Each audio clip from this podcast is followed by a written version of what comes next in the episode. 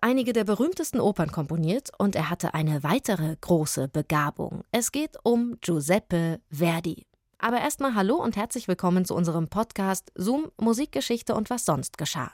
Hier bekommt ihr skurrile Anekdoten und Geschichten aus der Welt der klassischen Musik. Jede Woche picken wir eine neue Folge für euch raus aus dem Radioarchiv von BR Classic.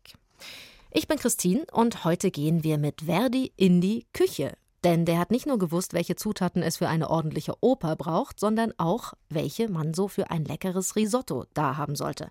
Und was es mit seinem Rezept genau auf sich hat und was das wiederum mit einem Kochduell zu tun hat, das erfahrt ihr jetzt. Viel Spaß beim Hören.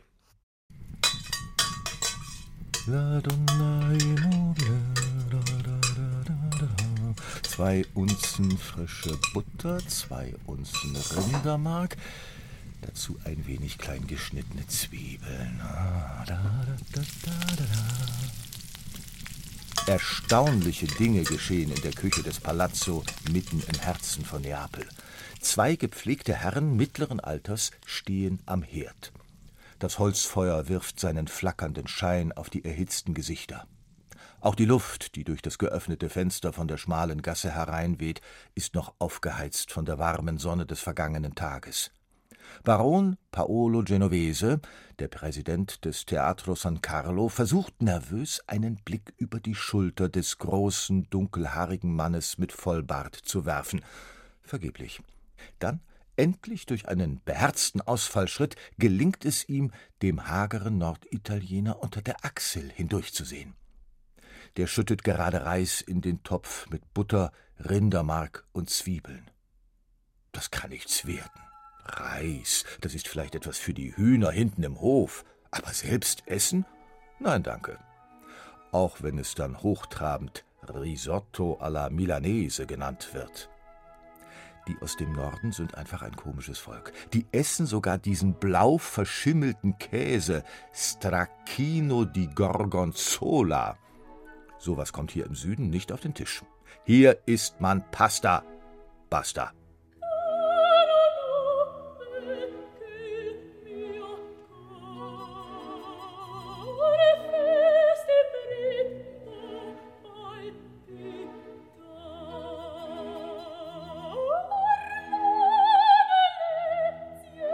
Komponieren?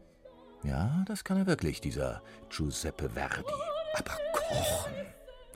Der wird sich anschauen, wenn er Spaghetti alla Napoletana vorgesetzt bekommt. Spaghetti mit einer Tomatensoße, in die man sich hineinlegen könnte. Nur aus frischen, aromatischen Tomaten, einem Hauch Knoblauch, Pfefferminze und Salz. Dagegen wird Verdi sicher jeden Reisbrei mit Rindermark stehen lassen. Der Baron muss lächeln. Er kontrolliert die Wassertemperatur im Topf über dem Holzfeuer und legt vorsichtig noch ein Scheit nach. Dann wirft er siegessicher einen Blick auf Melchiorre Delfico, den jungen Mann, der am Fenster sitzt und die Szene aufmerksam beobachtet.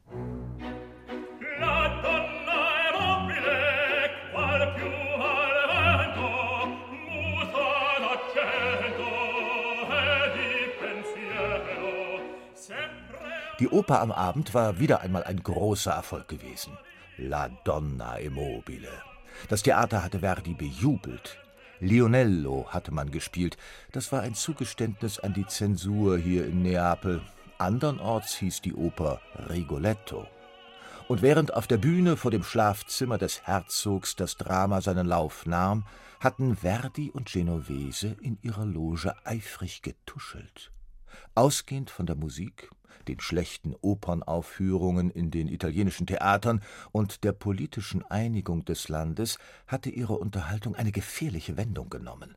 In puncto Musik und Politik hatte man sich schnell geeinigt. Dann aber waren sie auf das Thema Essen gekommen. Welche Küche war die bessere, die von Neapel oder die von Mailand? Wer von ihnen war der bessere Koch? Darüber waren die beiden schließlich in Streit geraten. Giuseppina Verdi war bisher zurückhaltend in der Loge gesessen und hatte konzentriert den Sängern zugehört. Sie war der Diskussion nur mit halbem Ohr gefolgt. Nun griff sie doch ein. Wenn die Leute hier wüssten, wie hervorragend sein Risotto schmeckt, dann würde er sogar noch mehr Applaus bekommen als für seine ganze Musik zusammen, zischte sie Genovese ins Ohr. In der Pause nach dem zweiten Akt war es dann zum Äußersten gekommen. Genovese hatte Verdi zum Duell gefordert, zu einem Duell ohne Zeugen. Nur ein Sekundant, der Komponist und Karikaturist Melchiorre Delfico. Ein Duell nur mit den Waffen eines Kochs. Gleich nach dem Vorhang des letzten Aktes waren sie zu Genoveses Palazzo geeilt, ohne Giuseppina. Die nahm am Bühneneingang für ihren Mann die Blumen seiner Verehrerinnen entgegen.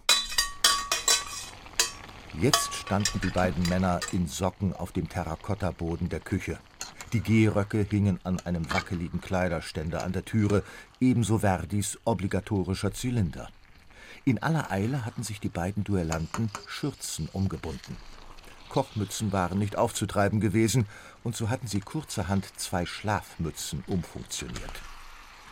Konzentriert rührte Verdi den Risotto und goss nach und nach kochende Brühe zu.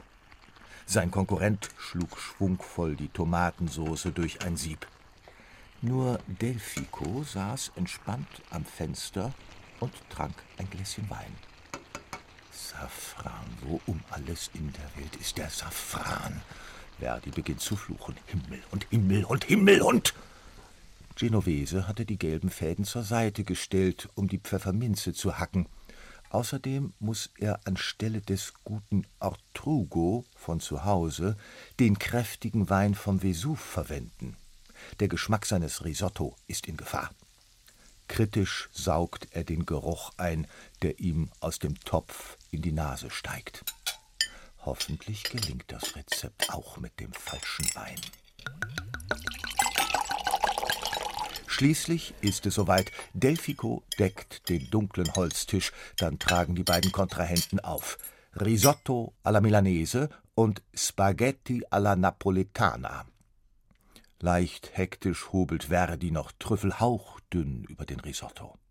Delfico schenkt weißen Falangina-Wein von den Hängen des Vesuv in die Gläser. Die Duellanten sitzen sich gegenüber, schweigend vor ihren Tellern. Delfico greift zur Gabel und schiebt sich einen Bissen Risotto in den Mund. Er schließt die Augen. Der frische Trüffel verbindet sich in einzigartiger Weise mit dem kräftigen Geschmack von Rindermark, Wein und Parmesan. Der cremige Reis zergeht auf der Zunge. Also, Verdi ist wirklich. Hm, er gibt sich einen Ruck, die Nudeln warten. Ein kräftiger Schluck Wein spült die letzten Trüffelerinnerungen von seiner Zunge, dann sind die Spaghetti an der Reihe. Frisch, fruchtig, aromatisch und leicht säuerlich hat sich die Soße unnachahmlich mit den Nudeln vermischt. Also Genovese ist wirklich. Hilflos blickt er von Genovese zu Verdi und wieder zurück. Beide warten sichtlich angespannt auf sein Urteil. Und da bricht es plötzlich aus ihm heraus. Er kann das Lachen nicht mehr unterdrücken. Der Theaterpräsident und der gefeiertste Komponist des Landes sitzen in Schürze und Schlafmütze zusammen mit ihm am Tisch und erwarten sein Urteil. Er hebt das Glas und prostet den beiden zu. Genovese blickt zu Verdi hinauf, und dann geschieht etwas Ungewöhnliches. Der sonst so ernste Verdi beginnt laut zu lachen. Er greift zur Schüssel mit den Spaghetti, bedient sich und isst mit großem Appetit. Genovese lädt sich eine reichliche Portion Risotto auf den Teller und auch Delfico schöpft nach. Das Duell ist beendet, glücklicherweise ohne Verletzungen. Und das eindeutige Ergebnis? Unentschieden. questa quella per me pari sono a quant'altre tre d'intorno all'intorno mi vedo nel mio cuore libera la ceda meglio che l'altra verità la costora avvenenza e quadona di che il fatto nel fiore la vita so di questa donna gradita forse la trovo sarà le tra ma lo sarà.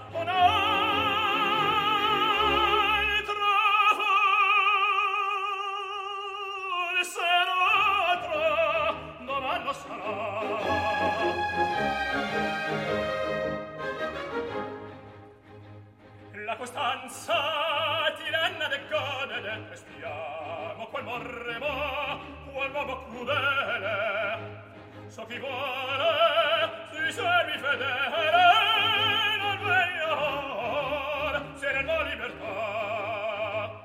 Devariti il mio rosa furore digli amanti le spagne ad errino anco d'arrego dicendo che di sfirno se mi mungia sa mi mungia una qualche realtà se